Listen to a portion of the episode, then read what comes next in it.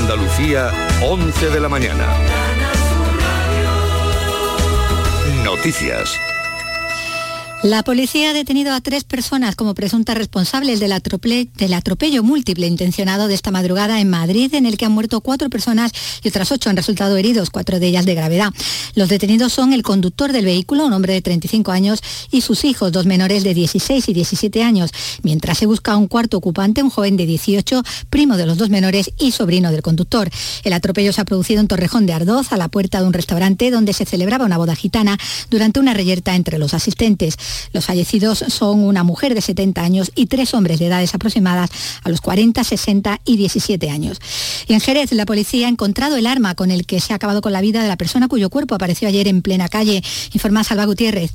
Sí, el cadáver del varón hallado en la salida hacia Sanlúcar presentaba varias heridas por arma blanca. Ocurrió sobre las 10 y cuarto de la noche del pasado viernes. El cadáver fue localizado en las inmediaciones de unos cascos bodegueros abandonados que están ubicados en la avenida de Chipiona, la principal vía de acceso a la carretera que une Jerez con Sanlúcar. Se desconoce por el momento si la muerte de este hombre se produjo en el lugar donde apareció o bien en otra zona de la ciudad. Y esto es importante, en el hospital de Jerez se encuentra ingresado un varón con heridas que podrían haber sido producidas por disparo de una pistola. La Policía Nacional está investigando si este hecho tiene algún tipo de vinculación con la aparición de este cadáver.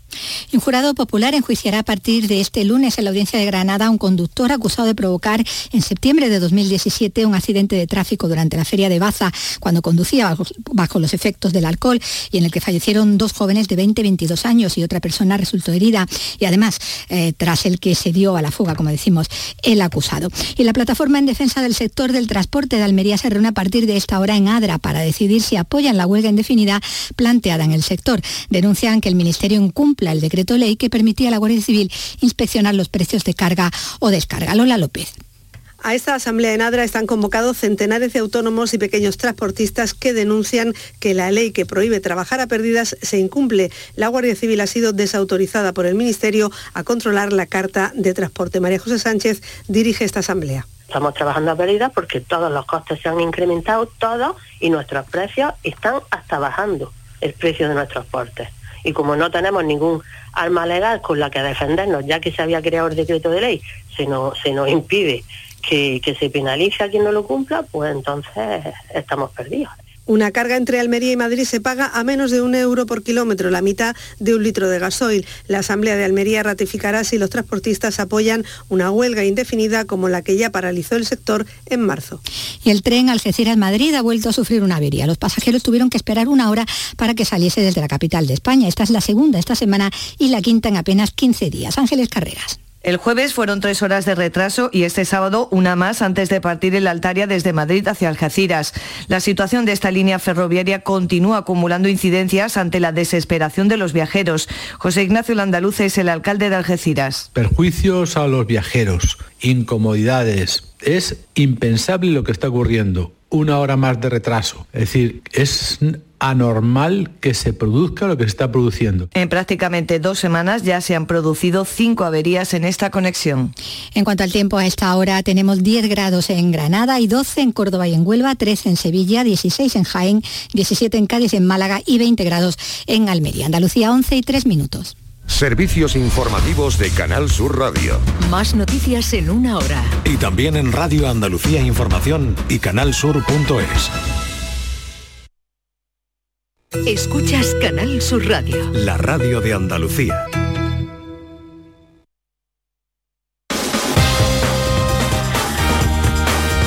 En Canal Sur Radio, gente de Andalucía, con Pepe la Rosa. Queridas amigas, queridos amigos, muy buenos días. Pasan cuatro minutos de las once y esto sigue siendo Canal Sur Radio.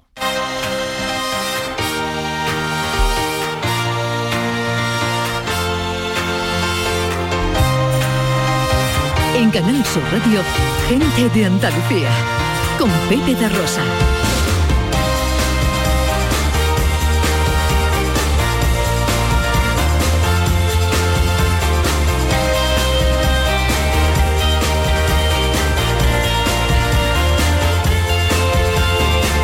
Hola, hola. Hola, ¿qué tal? ¿Cómo están? ¿Cómo llevan esta mañana de domingo 6 de noviembre de 2022? Ojalá en la compañía de sus amigos de la radio lo esté pasando bien la gente de Andalucía. Desde el estudio Valentín García Sandoval tomamos el relevo de la gran Carmen Rodríguez Garzón y afrontamos tres horas de apasionante aventura por Andalucía para hablar de nuestras cosas, de nuestra historia, de nuestras costumbres, de nuestro patrimonio, de nuestra gente. Con María Chamorro que está pendiente de todo en la producción. ¡Hola María! con la gran Irene López Fenoy a los botones. Y con la mujer que vino a la vida para darle vida a la radio.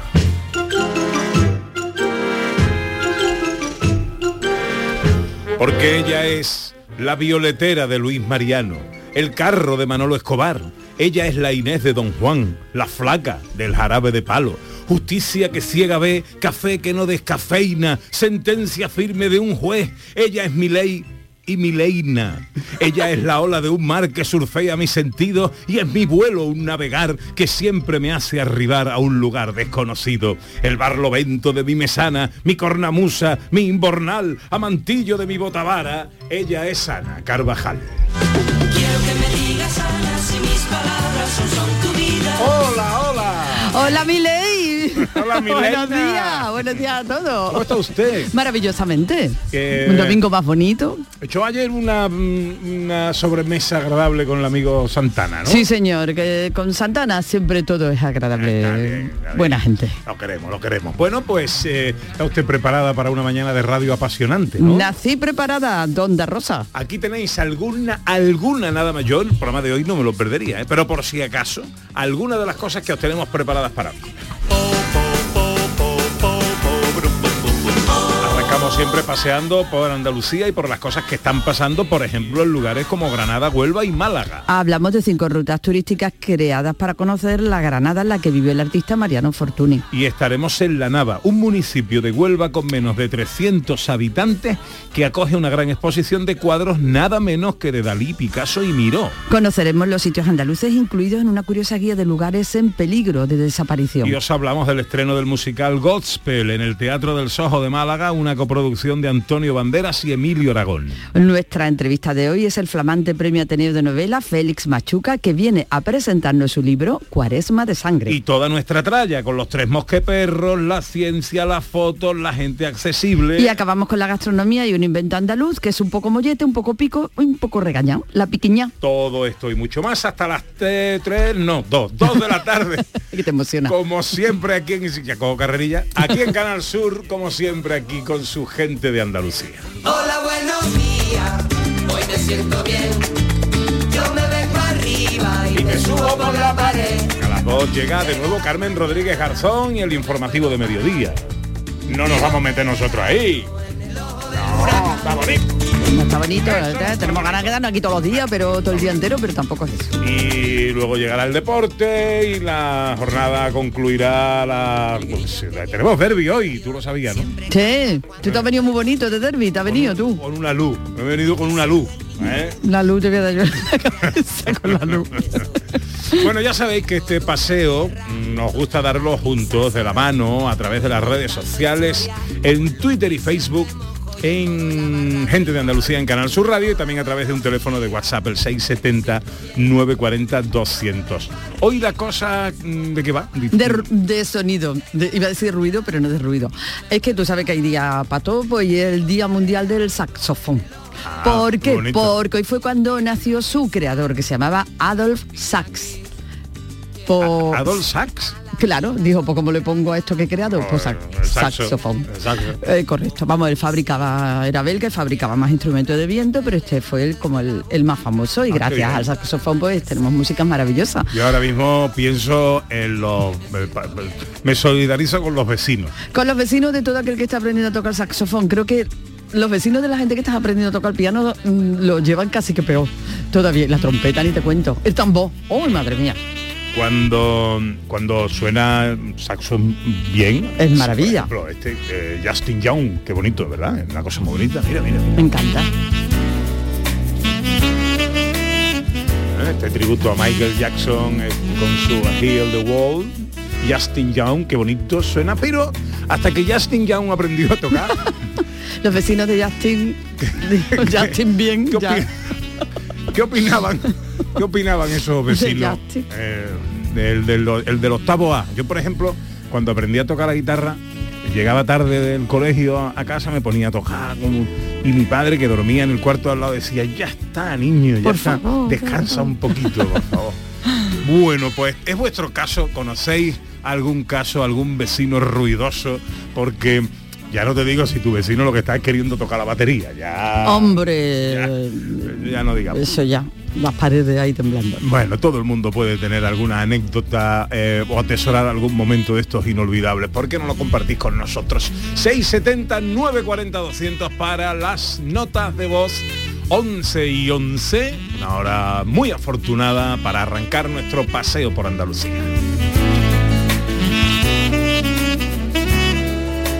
En Canal Sur Radio, gente de Andalucía con Pepe da Rosa.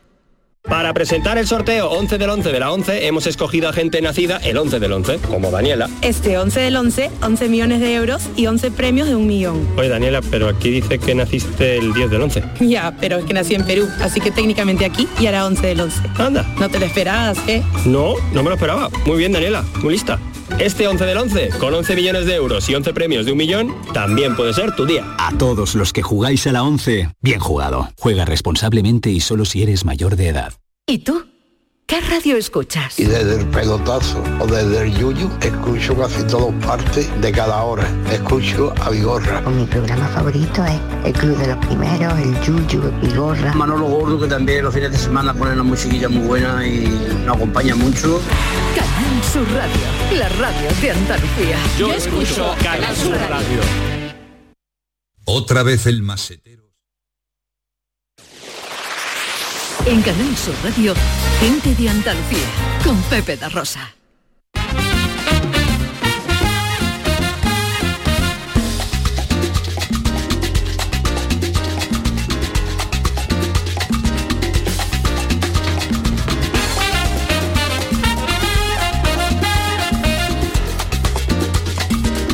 12 minutos pasan de las 11 de la mañana de este domingo que se presenta con los cielos poco nubosos. eh, y unas temperaturas, oye, han bajado un poquito. ¿eh? Hoy no vamos a superar los 26 grados en Granada, 25 en Córdoba y Málaga, 24 en Huelva y Sevilla, 23 en Almería y 22 en Cádiz y Jaén. Hoy nuestro paseo arranca en Granada. Granada, tierra ensangrentada,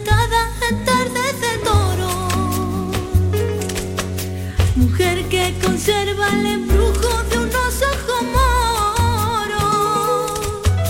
El sueño rebelde gitano. Mariano Fortuny, eh, artista eh, que vivió su Granada de, a su manera y a su estilo particular, pues hoy a través de los ojos, del recuerdo y de la mirada que Mariano Fortuny tuvo de esa Granada, podemos conocer la ciudad gracias a cinco rutas turísticas eh, basadas precisamente en la Granada que vivió Mariano Fortuny. Así es, es algo a mí me parece interesantísimo y además, bueno, pues eh, evidentemente incluye lugares como los alrededores de la Alhambra, del Generalife, el, Re- el Realejo, el centro, el Albaicín, forman parte de estos cinco itinerarios propuestos. Vamos a saludar a Mar Villafranca, historiadora de arte, presidente de la Asociación Fortuna y Culture, que han diseñado estas cinco rutas turísticas para dar a conocer la Granada del artista. Claro, cierto artista del que se cumplieron el año pasado 150 años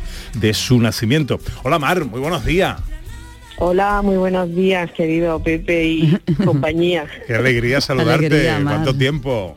Pues sí, la verdad que sí, que os doy las gracias porque la verdad que, que siempre estáis ahí atentos, ¿no? A, a todo lo que creo que de interés se hace. Bueno, yo eh, tengo, siempre me voy a acordar de aquel programa que hicimos, Ana, en la Alhambra. Yo creo que mm, uno, mm, a lo largo de su carrera, pues, mm, bueno, guarda hitos, ¿no? Ahí que se quedan indelebles en la memoria, que jamás se te podrán eh, olvidar. Y Lo aquel que programa aprendimos. que hicimos en... Sí, y lo que aprendimos ese día, lo que belleza. conocimos. Maravilla.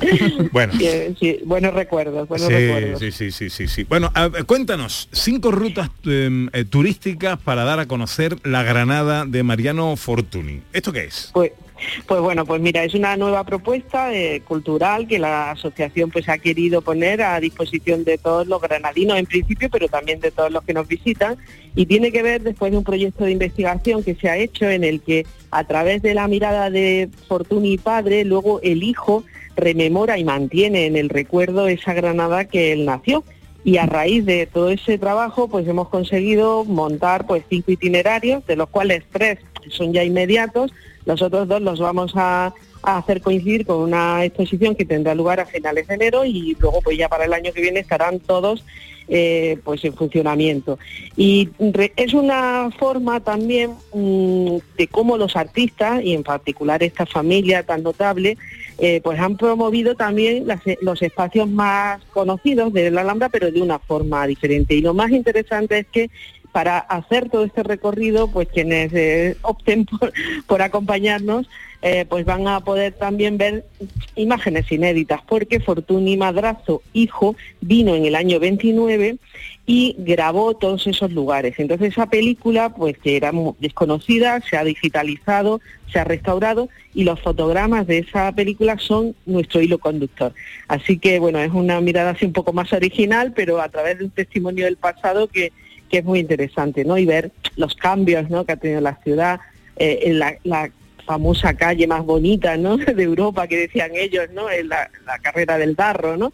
Y por supuesto la Alhambra, como, decíais, ¿no? Todos los alrededores, nació en la fonda de Siete Suelos, claro. Mar, ¿de qué manera, ah, me parece fascinante esta ruta, de qué manera se recorren? ¿Existe una guía previa? ¿Existe, van a ser rutas eh, guiadas? ¿Cómo, ¿Cómo van a ser? Sí, pues van a ser rutas guiadas por especialistas. La primera pues ya es casi inmediata, el sábado 26 de noviembre, que la va a hacer Luis Ruiz, que es un profesor de la, de la Universidad de Granada y que también ha sido parte de quien ha trabajado con nosotros este, este proyecto. Luego, eh, la segunda la haré yo misma, eh, que se transcurrirá alrededor de, de la Alhambra y también los jardines. Esta incluye también la visita a la Alhambra, pero en el contexto de los jardines iremos mirando también, bueno, en este caso, eh, también haciendo alguna, algunos comentarios sobre fuentes de inspiración, ¿no? Para luego los tejidos que hizo Fortuny, los diseños de sus lámparas, todo que tienen a la Alhambra siempre presente. Y el tercer itinerario que pondremos en marcha también en este año será el sábado 17 de diciembre cuando arranque y es en el exterior, ¿eh? es decir, en Guadix y y en la Calahorra, porque ellos hicieron un viaje. El padre lo hizo a caballo a través del camino del Valle del Darro y hacia la ruta de, del norte por Guadix y hasta, hasta la Calahorra, ¿no? hasta el castillo de la Calahorra, y luego el hijo lo hará con en este caso más de una forma más más lujosa porque lo hizo con, con coche, de esos pocos coches que había en el año 29 y con conductor, pero también ha quedado registrado. y bueno, vamos a hacer esos hitos ¿eh? para disfrutar del paisaje que ellos comentan y narran a través de cartas también a, don Federico de Madrazo, que, le escriben diciendo cómo era todo este viaje y los paisajes por los que pasaba. Eh, ¿De qué manera podemos informarnos de todo esto, Mar?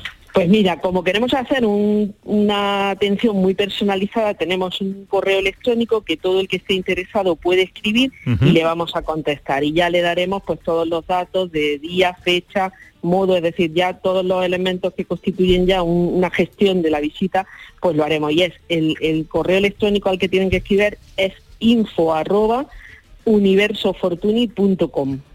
Universo, eh, apunto, universofortuni.com info arroba universofortuni.com. Bueno, pues ya lo saben, eh, una manera de conocer Granada a través de los ojos, del recuerdo, de la memoria, de la investigación del artista polifacético eh, Mariano Fortuny, de cuyo nacimiento el año pasado se cumplieron 150 años.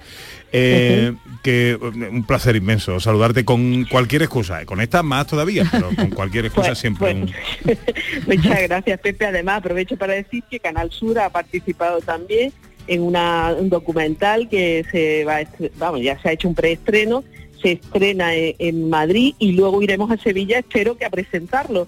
O sea que, que hemos hecho un documental también muy bonito que se llama El Universo en una caja precisamente y que eh, mañana lunes presentaremos en Casa de América en Madrid a las 7 de la tarde. Imperdonable que no nos veamos con tal motivo, Mar. ¿eh? Por supuesto que ahí estaremos. un beso muy, procuraremos. Un beso muy fuerte, amiga. un abrazo, un abrazo.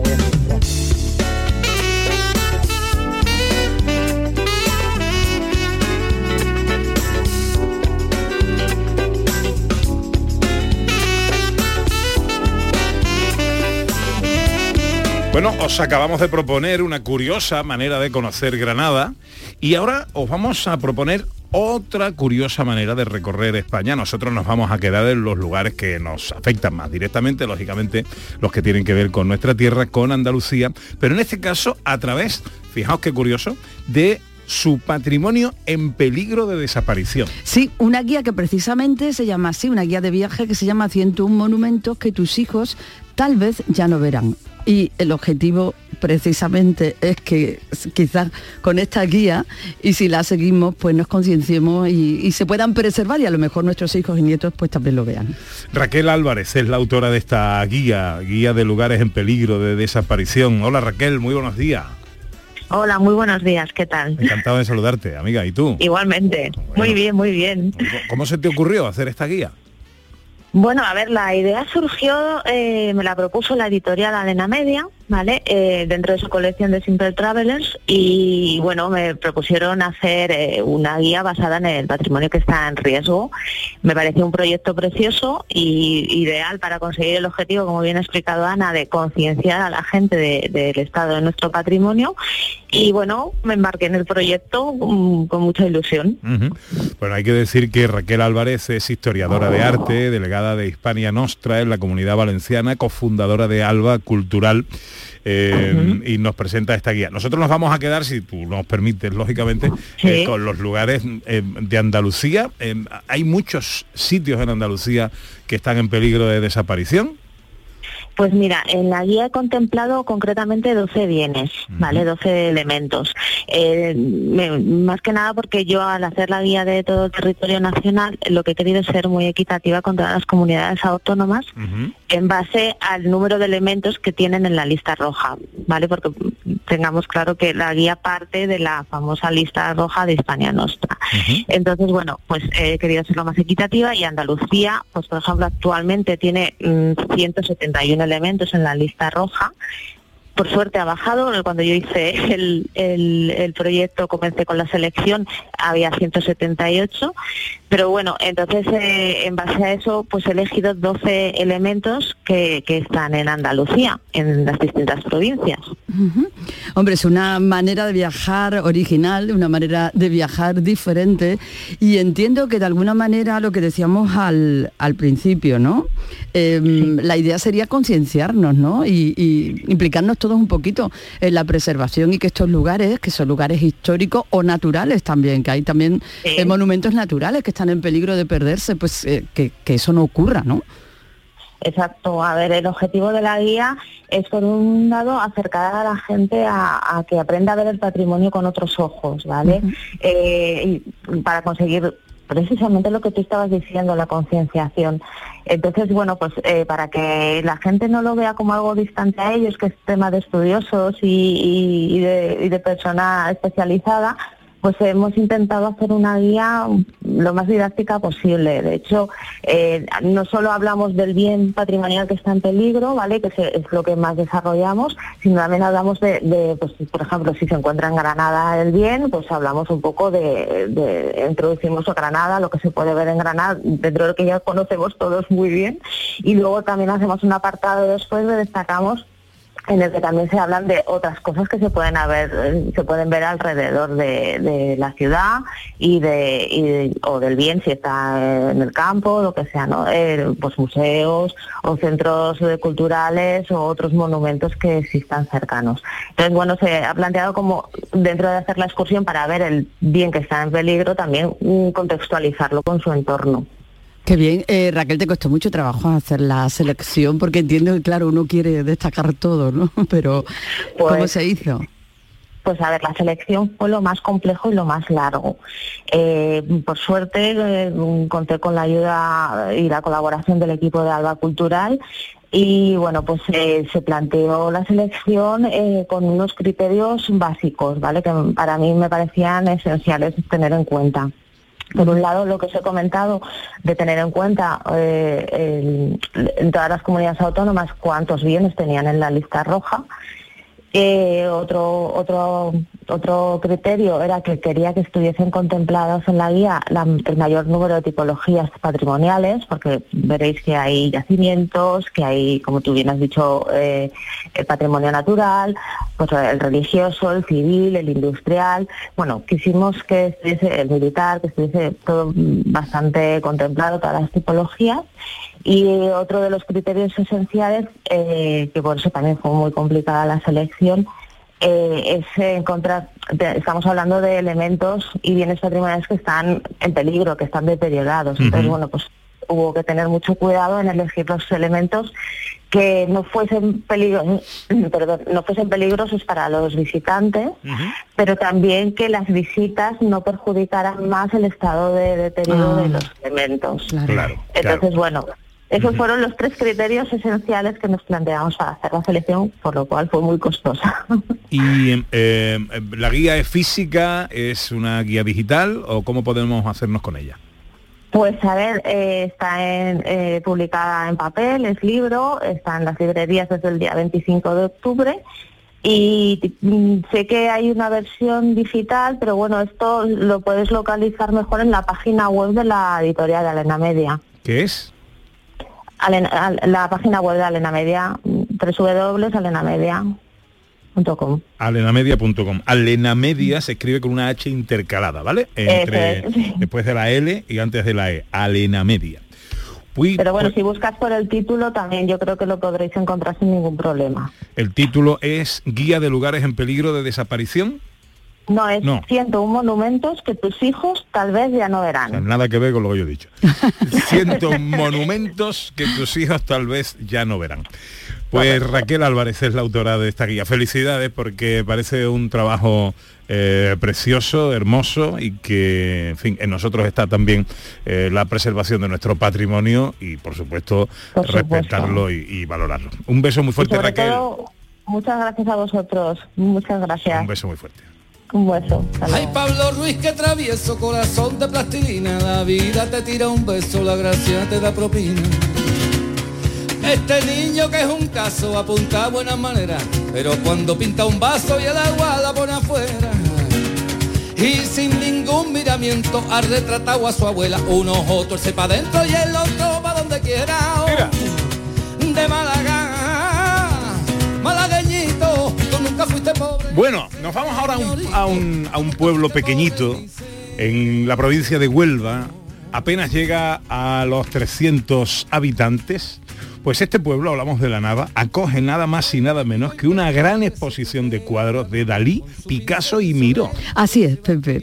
Esta iniciativa, esta exposición se inauguró el pasado fin de semana y tiene como objetivo pues eh, inaugurar eh, la inauguración oficial de la Ermita. Oye, vaya por Dios, como esto- es que he visto a Feliz Machuca ya entra por ahí. ya rebobina, rebobina. Que tiene como objetivo, fue la inauguración oficial de la Ermita de las Virtudes, como objetivo que, en que se convierta como centro cultural. Y ahí tenemos esta exposición de los tres tenores, que así se llama. Inmaculada Morales Domínguez es la alcaldesa de la Nava. Hola, alcaldesa, muy buenos días. Hola, muy buenos días. Bueno, lo primero, eh, enhorabuena, porque esto no habrá sido fácil. No, muchísimas gracias. No, no ha sido nada fácil. Llevamos eh, mm, con esta idea detrás desde 2019 y bueno, nos ha costado un poquito de, de trabajo traerla aquí, mucho esfuerzo, pero al fin ya, ya podemos disfrutar de ella aquí en nuestra nuestra ermita, Nuestra Señora de las Virtudes. Eh, háblanos de la, de la ermita, lo primero, del lugar que acoge esta exposición. Sí, es una ermita, es mm, la es una ermita mudéjar, de estilo mudéjar, del siglo XIII, que fue restaurada recientemente, acabó la restauración en 2011 y recuperada totalmente de, mm, por parte del ayuntamiento para lugar lugar de nuestra romería y lugar de bueno eh, estaba en- manos de, de un propietario particular y la recuperó el ayuntamiento para disfrute de todo de todos los navinos y navinas.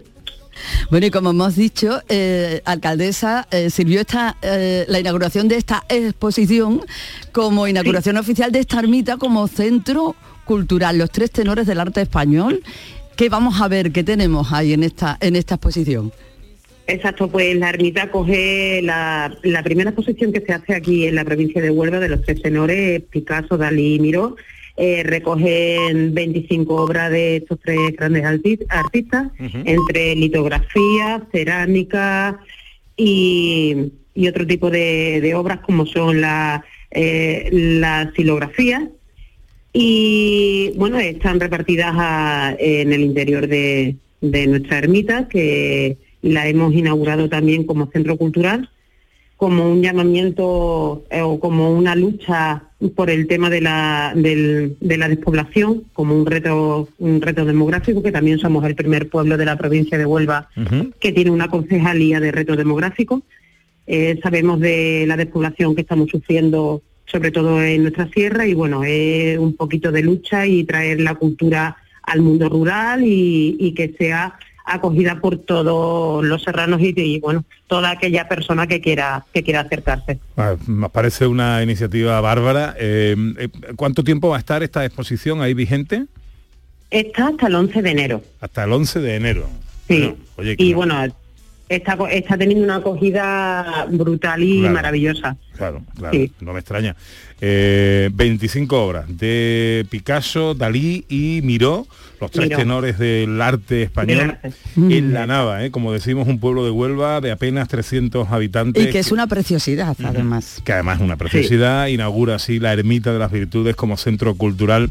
Alcaldesa, felicidades de nuevo, hasta el 11 de enero, ¿eh? No tenemos... Hasta el 11 de enero. Hay que aprovechar De jueves a domingo vengan a visitarnos porque está situada en un lugar mágico en el pleno corazón de la Sierra de Huelva y, y es un privilegio tenerla aquí y poderla ofrecer a- al resto de los viandantes. Inmaculada Morales es la alcaldesa de la Nava. Un beso, alcaldesa, feliz domingo. Muchísimas gracias igualmente. el camino al Señor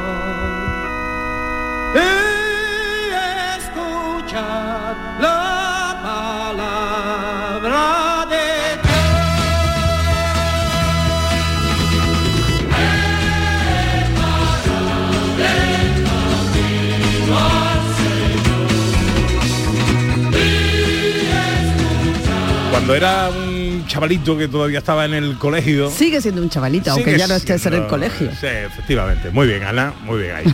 Eh, vi la obra Gospel eh, que puso en marcha un, un grupo del, del colegio, en el colegio en el que yo estudiaba había mucha iniciativa, mucha inquietud cultural. Recuerdo al padre Isaac, que era un dinamizador cultural brutal, bestial. Eh, y, y vi la obra Gospel, me gustó muchísimo. Y al saber que el Teatro del Soho de Málaga iba a poner en marcha la, eh, una versión, lógicamente, mm, adaptada, moderna, actual, en una coproducción entre Antonio Banderas y Emilio Aragón, digo, yo tengo que estar ahí, yo tengo Y que ver eso. estuviste, y estuviste, eso fue Y hace me- dos días, ¿no? El fue- jueves se estrenó en el Teatro del Soho, lleno absoluto, éxito brutal, una obra preciosa, una mm, versión eh, muy moderna, con un, un elenco artístico brutal y que queremos recomendar. Eh, claro que sí, el musical se estrenó por primera vez en 1971, en Broadway, por supuesto. Y ahora pues No, la de tenemos aquí. Broadway no la vi yo. Pero bueno, no pasa nada porque tienes la has tenido la oportunidad y tenemos la oportunidad todos los andaluces de verla hasta el próximo eh, 8 de enero en el Teatro del Sojo de Málaga, como tú has dicho, con un elenco artístico espectacular y actualizada. Aarón Cobos es uno de los protagonistas de Gospel en el Soho de Málaga. Hola Aarón, muy buenos días. Buenos días, qué forma de empezar el domingo más buena de aquí con vosotros. Ole. Con el cafelito y, y muy atento a todo lo que decís. Qué bueno, qué bueno, Aarón. Oye, lo primero, felicidades, ¿eh? Eh, me la personalizo en ti, pero todos eh, estuvisteis genial, me parece que, que es además una, una, una versión súper moderna, muy divertida, porque hubo momentos, momentos de carcajadas, eh, hay participación del público, no voy a contar más nada para hacer No. spoiler, Eh, pero enhorabuena, ¿eh? felicidades porque me encantó. Muchas gracias, de verdad, eh, desde Llana, de verdad, por hacernos un huequito aquí, por venir a vernos y apoyarnos en el día del estreno, que al final, bueno, como todo, al final llegamos y, y aún estamos ahí, bueno, pues, pues eh, ajustando estas, estos pequeños detalles, ¿no? Por el teatro es un ente vivo y, y nunca deja de, de evolucionar y de crecer, que eso es también lo bonito del, teatro. Cuéntame un poco, ahora, ahora te pregunto por, eh, por la obra, por la función, eh, eh, pero cuéntame un poquito sensaciones, ¿no? Hablamos de el estreno, estaban allí los jefes, estaban los dos, Antonio Banderas y Emilio Aragón, en fin, todo lo que se espera de una producción como esta. ¿Cómo era vuestro estado antes de que arrancara todo? mira, sinceramente, honestamente, Pepe, ha sido todo un proceso tan diferente, tan diferente a lo, a lo vivido. Yo llevo ya unos añitos, en, 20 años hace este año, de musical, de teatro musical. Pues eres muy joven, ¿eh? ¿eh? bueno, pasa palabra. Entonces, el, proceso ha sido muy, muy diferente.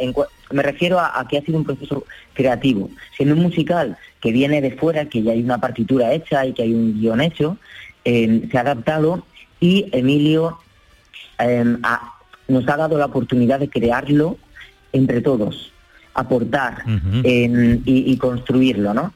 Entonces, eh, fueron seis semanas en Madrid, allí con Emilio, y luego dos semanas de ensayos técnicos aquí, mm, que todo ha sido muy rápido porque han sido dos productoras, eh, Teatro del Sojo y Estudio Caribe.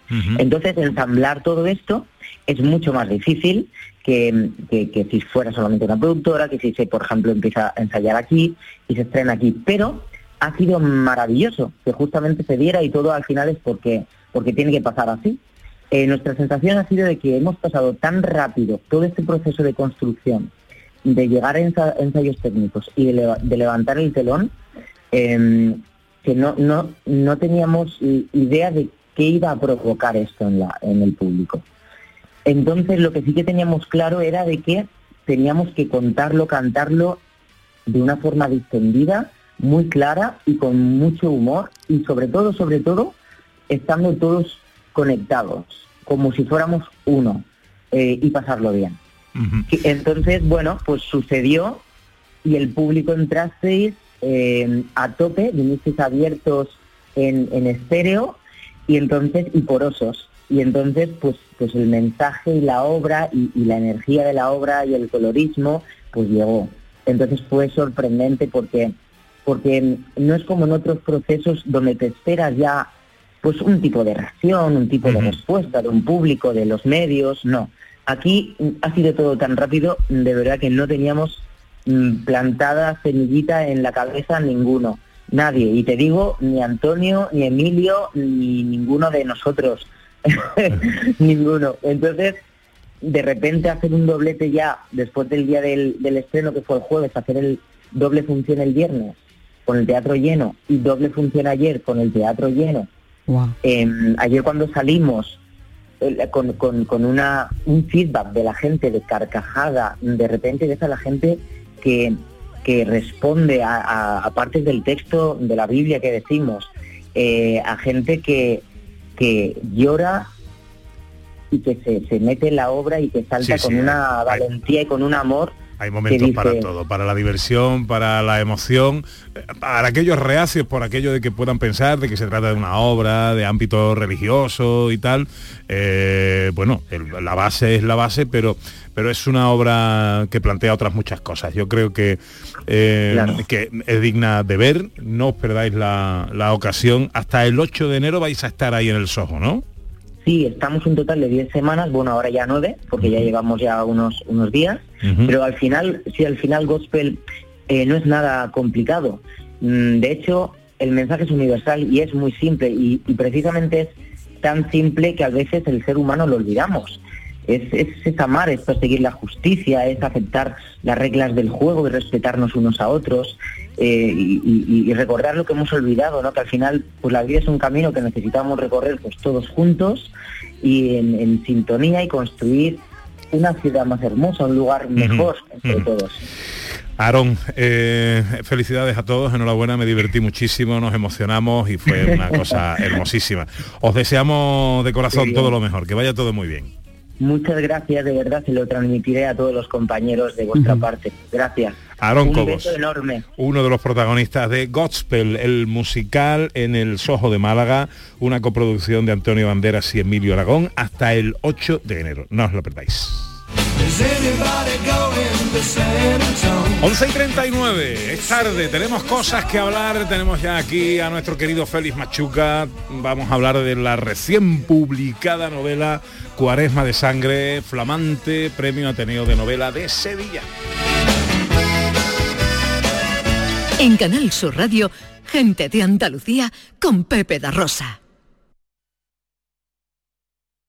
Canal Sur Sevilla, la radio de Andalucía. Noviembre llega el auditorio Nissan Cartuja cargado de humor y música. No te pierdas en este mes el tributo musical de Queen, la obra de teatro de Pablo Carbonell, Mercado de Amores o el estreno de la nueva obra de teatro del Yuyu, El Gran Combate. Entra en auditorionissancartuja.com y descubre todos los espectáculos programados. No te quedes sin tu entrada. Repetimos, auditorionissancartuja.com.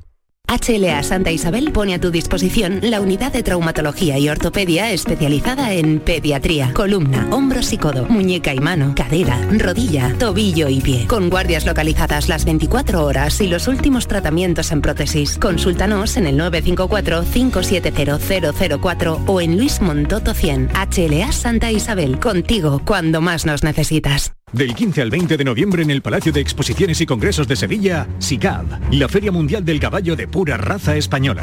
Vive su espectáculo ecuestre, pasea por todos sus stands y disfruta los mejores caballos de competición. No te pierdas el mayor salón ecuestre de caballos pura raza española en Fides. Compra de entradas en sicaventradas.com. Patrocina Ayuntamiento de Sevilla. Si necesitas un electrodoméstico, ¿por qué pagar de más en grandes superficies? Ven y paga de menos en Tiendas El Golpecito. Tus primeras marcas al mejor precio y una selección de productos con pequeños daños estéticos con descuento adicional y tres años de garantía. Tiendas El Golpecito. Ahorra hasta el 50% en tus electrodomésticos. 954 100 193 y tiendaselgolpecito.es. En noviembre, Black Friday Social Energy. ¿Quieres descuentos de 200 euros en tu instalación o prefieres un cheque regalo en el corte inglés o Amazon? Ilumina tu hogar noche y día consumiendo tu propia energía. Tu instalación en 20 días hábiles con baterías premium. ¿Qué más puedes pedir? Estudio gratuito en el 955 44 11 11 o socialenergy.es y aprovecha las subvenciones disponibles. La revolución solar es Social Energy. Mm, atención, pregunta. Derbis más importantes del mundo. A ver, Milán Inter, Boca River, Lazio Roma, Borussia Schalke, Gremio Inter, City United, Madrid Barça y mm, eh, Betis Sevilla. Llega el gran derby andaluz desde el Benito Villamarín y te lo cuenta Canal Sur Radio. El ambiente, la llegada de los equipos, los mejores comentaristas. Y además tenemos un doble duelo asturiano-andaluz en segunda división. Oviedo, Granada y Málaga Sporting. Fútbol andaluz de cinco estrellas. Vívelo este domingo desde las 3 de la tarde con Jesús Márquez y todo el equipo de la gran jugada. Más Andalucía. Más Canal Sur Radio. Humor, ingenio, música en directo, entrevistas. Todo lo tienes en el show del comandante Lara. Y te esperamos los domingos en la medianoche para que disfrutes de la radio más original y divertida. ¡Vas a flipar! ¡Síguenos! El show del comandante Lara. Este domingo en la medianoche. Canal Sur Radio, la radio de Andalucía. Gente de Andalucía. Con Pepe Rosa.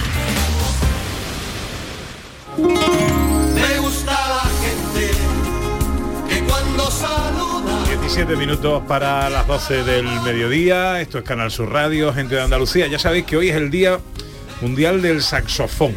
Estamos hoy con los oyentes eh, hablando de los vecinos sí. ruidosos. Dice Isabel, pues mis vecinos de la planta superior se me vuelven ruidosos cuando hacen pipí o caca. Lo escucha todo, vamos. ¿Cómo hacen estas cosas? Que se les escucha desde mi ordenador en la habitación principal o cuando se ducha eh, se duchan y hacen el amor. También. Llegando al punto G. Isabel, no hay que dar tantos detalles. No es necesario. Lo- la añade Julio Vera, dice, y el vecino tocando una corneta de las tres caídas. Eh, eso, hasta que aprende. Hasta que aprende. Hasta que aprende. Bueno, se ve que lo- el edificio de Isabel está construido regularcito. Hoy también tenemos gente interesante.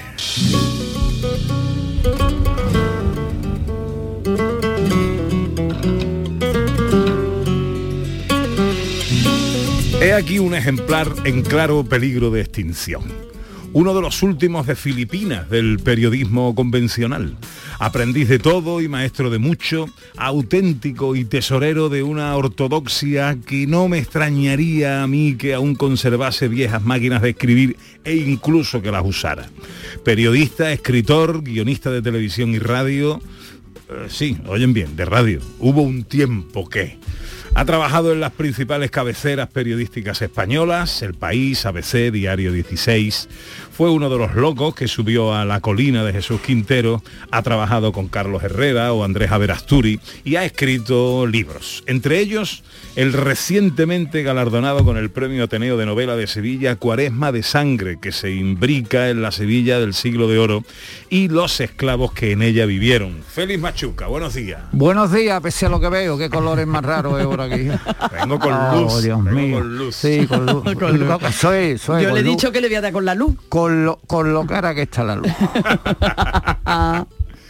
Bueno, eh, premio, hablamos en su día cuando supimos de, Ujú. de- de tu premio. El libro ya está publicado, lleva dos días en la Sí, calle. salió, salió el pasado día 3 a los escaparates, eh, se presentó el viernes en el Ateneo por la mañana un acto institucional y luego por la tarde pues se presentó, lo presentó Paco Robles, lo presentó en la Feria del Libro. ¿no? Hombre, ¿y cómo está Paquito? Paquito está para comérselo. ¿Sí? Sí, sí, Ole, sí, sí, sí. Está mejor que, mejor que en brazo, Pepe. Besito enorme a don Francisco Robles. Domingo Congo, un paje negro del duque de Medina Sidonia, ha llegado a ser alguacil de la comunidad negra sevillana. Cuando le llega el soplo de que van a suceder cosas malas en Cuaresma, Domingo desvela los intereses portugueses en alentar una revuelta en Sevilla contra Felipe IV en el Jueves Santo de 1641. Así eh, se plantea un poquito lo que ocurre en Me Cuaresma. de parece perfectamente lo que has dicho, porque hay gente que entiende que es una novela de Semana Santa y para nada es una novela de Semana Santa. Es una novela, eh, es un thriller eh, doblemente negro, porque lo protagonizan los negros de la, de la comunidad sevillana y es una novela policíaca en el y política en el sentido de que lo que se está, eh, se está moviendo por ahí es el, el, el complot, el complot al que intentan que se le sume la cierta nobleza levantisca eh, andaluza, que es un hecho histórico, como bien sabéis. ¿no? Hay un intento en 1641 de, des- de desconectarse de la corona de Felipe IV por parte de los de, de duque de Medina Sidonia, de, de Medina Sidonia, el Dayamonte y, y varios eh, también nobles de, de Málaga y de otros sitios de, Andalucía. Vamos a ubicar un poquito la cosa. El contexto. Estamos en la Sevilla del siglo XVII. Justamente 1641, a nueve años, a nueve años de la gran epidemia de, de- de Sevilla. Sevilla viene de ser cuando la época, la era de los descubrimientos, la capital del mundo y aquí está ya en un cierto declive. Bueno, eh, yo no, no- no tengo eh, esa ciencia económica en mi cabeza como para fijar cuándo empieza el declive de, de Sevilla, como algunos han querido ver en las lanzas de Velázquez, no en esas lanzas que se empiezan a inclinar y que parecen que eh, vienen a representar bueno, el inicio de la gran decadencia. Eh, Sevilla cuando empieza a pasar las canutas, muy canutas, es cuando el puerto pierde el monopolio del puerto de India, se va a Cádiz y eh, hay un libre comercio establecido en, en España donde se pueden par- partir para y comerciar con, con- con India, pues mucho, un- tocas muchos puertos de- de- del norte, del levante y, de- y del sur de España. Aquí todavía no empieza esa decadencia. Lo que sí es verdad, Pepe, es que es una ciudad decadente lejos de la imagen que tenemos de, de la postal maravillosa de esa Sevilla donde viene el oro, corre el oro. y, bueno, mira, aquí lo que corría era mierda, tío. Mucha mierda, porque el oro entraba por una, por una puerta de la ciudad y salía por otra y se iba para, para Genova para ser enterrado allí por los banqueros genoveses, como decía el, el, el- el soneto de- del, señor, del señor don Francisco de Quevedo. Entonces, en ese punto, Pepe, en ese punto no hay decadencia. Es la ciudad tal como es y evidentemente es una ciudad muy, muy, muy insalubre. Bien. Como casi todas las del mundo en esa época, ni más ni menos. ¿Quiénes son esos negros que vivían? Son negros, son los negros esclavos o manumitidos que, eh, que vivían en una sociedad que tenía el 12% de población, de población negra. Yo entiendo que, no sé si es muy arriesgado y, y desde algún departamento de historia de la, de la Universidad de, de Sevilla o de la Universidad de Málaga o de la de Granada me pueden llamar mm, osado e ignorante. Pero yo entiendo que eh, se podría calificar perfectamente aquella sociedad como multiétnica. ¿Por qué digo multiétnica? Digo, no solamente estaban los negros ni los mulatos, es que estaban también los canarios, los, esclavos canarios, es que estaban también los moriscos, es que estaban, es que estaban también los judíos. Bueno, ese es el, magma de esa ciudad en, siempre en ebullición y a la espera de que llegara la sangre mineral de India, ¿no? que es la que verdaderamente le daba la vida. Pero todos estos esclavos felices eran aceptados en la sociedad, vivían como parte de la sociedad o eran rechazados. eran, vivían, me imagino que habrían buen trato y maltrato, como en cualquier eh, otro lugar del mundo, pero lo que sí es verdad es que la iglesia se da cuenta tiempo atrás en tiempo de, de, eh, niños de Guevara, del, problema que se, podría eh, plantear en Sevilla cuando el tiempo corriera, de tener ahí a una comunidad en la base marginal de la sociedad y que no estuviera integrado. Entonces se sacan de la manga, la, bueno, sacan de la manga, me parece que muy bien sacado además, la manera de integrarlo a través de la religión y se funda, se funda la que posiblemente sea la, hermandad más antigua de Sevilla, que es la de los negritos. Y eso le da cohesión a, la, a la manera de relacionarse estas con minorías o estas comunidades eh, con, la, con la ciudad, ¿no? con, Sevilla. Que se lograra o no se lograra, yo tengo mis dudas. Isidoro, Isidoro Moreno, en su famoso libro sobre la, la Hermandad de los Negritos, un tocho de, de no sé cuántas páginas, es una, cosa abrumadora lo que hace Isidoro, ¿no? Eh, nos narra cómo la, procesión de los negritos es mm, absolutamente eh, humillada y, por, la población, ¿no? que, se metía con ellos, los llamaban de todo, los pinchaban y casi siempre aquello, eh, esas salidas de la hermandad, pues muchas veces acababan en tumultos ciudadanos. ¿no? ese, ese, perdona, para el saco de la novela, ese tumulto ciudadano es lo que está buscando provocar el, complot portugués y catalán para aprovechar un golpe de mano en Sevilla y mm, quedarse con la capital del imperio. ¿no? económico. O sea, estamos todavía las trifulcas de Portugal y España. Portugal ya se ha, desconectado de España, un año antes, un año antes, 1640, Portugal le dice adiós al rey. Pero se siguen repartiendo. Pero evidentemente hay una, una hay potencias emergentes como, como Francia que están sumamente interesadas en desestabilizar la corona castellana.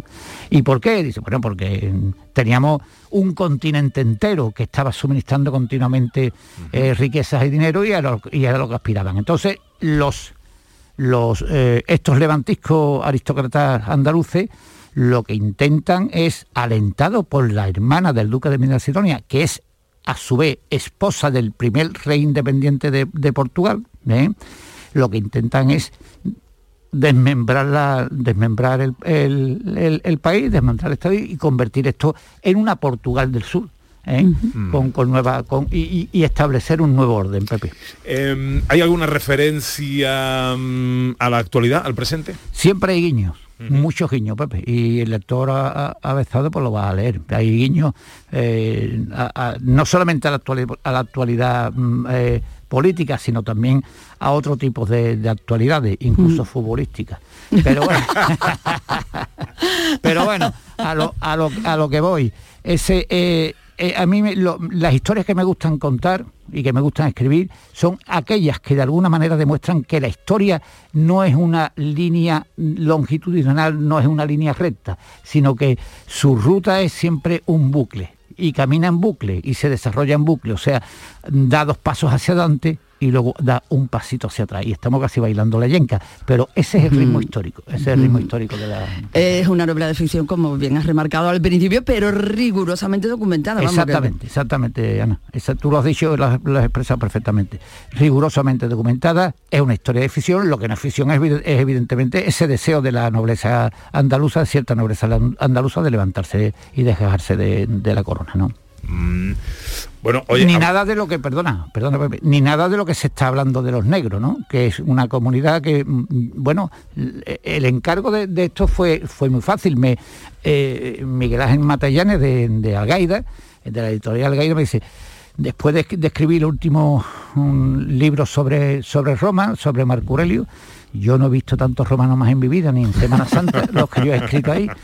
Y resulta, y resulta que me dice, ¿tú eres capaz de montarte una, una historia de negro? Me dijo eso, digo, pues sí, yo creo que sí. Y lo vi clarísimo en el año 1641. Y, con la figura del alguacil de los negros, que es una figura que, que fue, eh, fue instituida por los reyes católicos para que el negro fuera un negro el que entendiera de los problemas, de las trifurcas, de los, de, los, de los acontecimientos que pasaban en la comunidad, ¿no? ¿Eh? O al menos los más domésticos, ¿vale? Cuaresma de sangre, no una novela sobre la Semana Santa sevillana. No, es una novela que eh, nos traslada a la Sevilla quizás decadente del siglo XVII, pero que todavía guarda rescoldos de eh, esa capitalidad mm, mundial que ostentó durante mucho tiempo cuando era puerta y puerto de Indias, seguía siendo todavía. Eso es lo que te iba a decir, es que hasta 1718 Sevilla no pierde el monopolio de la expo de, la historia que aquello sí que fue una expo, pero eh, es hasta, hasta, ese, hasta ese año que es cuando se traslada eh, también el, el, negocio al puerto de Cádiz, entre otras cosas por problemas del río. El río eh, los barcos habían aumentado muchísimo su calado y era muchas veces muy, muy dificultoso entrar hasta Sevilla. Entonces, evidentemente, no, ahí hay una bahía y hay un puerto maravilloso para que los barcos atracaran y luego lo que tuviera que venir a Sevilla llegaba, evidentemente, pero con otro lado. ¿Cuándo, se va la casa de contratación a Cádiz? En, 1718, creo que recordar. ¿Eh?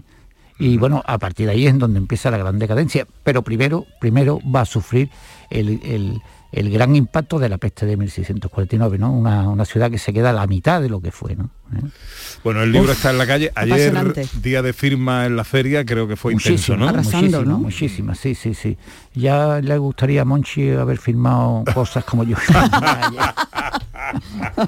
es que tengo delante estos colores que es que me, me es que lo está distorsionando. yo te entiendo, Feli, yo te entiendo. que te diga, Forma parte del tercer grado, querido. Hay que ponérselo difícil. Para ponerte nervioso. Y lo del tercer grado lo he dicho además con WhatsApp, como es los terceros. y nosotros los terceros por atrás. Feliz Machuca, querido amigo, eh, felicidades. Tengo muchas ganas de leerme la novela. ¿eh? Pues espero que te entretenga y sobre todo que, os informen de cierto estado de cosas que lo, parece que lo hemos olvidado. Hay mucha gente que entienden, que, que no entienden que, Sevilla fuera una ciudad esclavista. Y bueno, es que toda Europa, toda América, todo el mundo era esclavista. Desde Aristóteles que dijo que, que, la, que la humanidad se dividía en dos partes, los hombres libres y los hombres esclavos. Que no lo sé. Ahora llega la información a Canal Sur Radio. If I could fly like birds on high, then straight to her arms I'll go sailing. It's far beyond the stars, it's near beyond the moon. I know beyond a doubt my heart will lead me there soon. We'll meet beyond the shore. We'll kiss just like before. En Canal Sur Radio, gente de Andalucía con Pepe da Rosa. Escuchas Canal Sur Radio en Sevilla.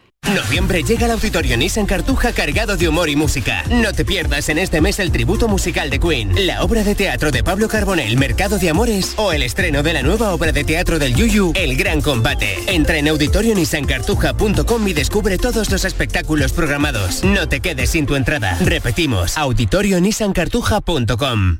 HLA Santa Isabel pone a tu disposición la unidad de traumatología y ortopedia especializada en pediatría, columna, hombros y codo, muñeca y mano, cadera, rodilla, tobillo y pie. Con guardias localizadas las 24 horas y los últimos tratamientos en prótesis. Consúltanos en el 954-570004 o en Luis Montoto 100. HLA Santa Isabel, contigo cuando más nos necesitas.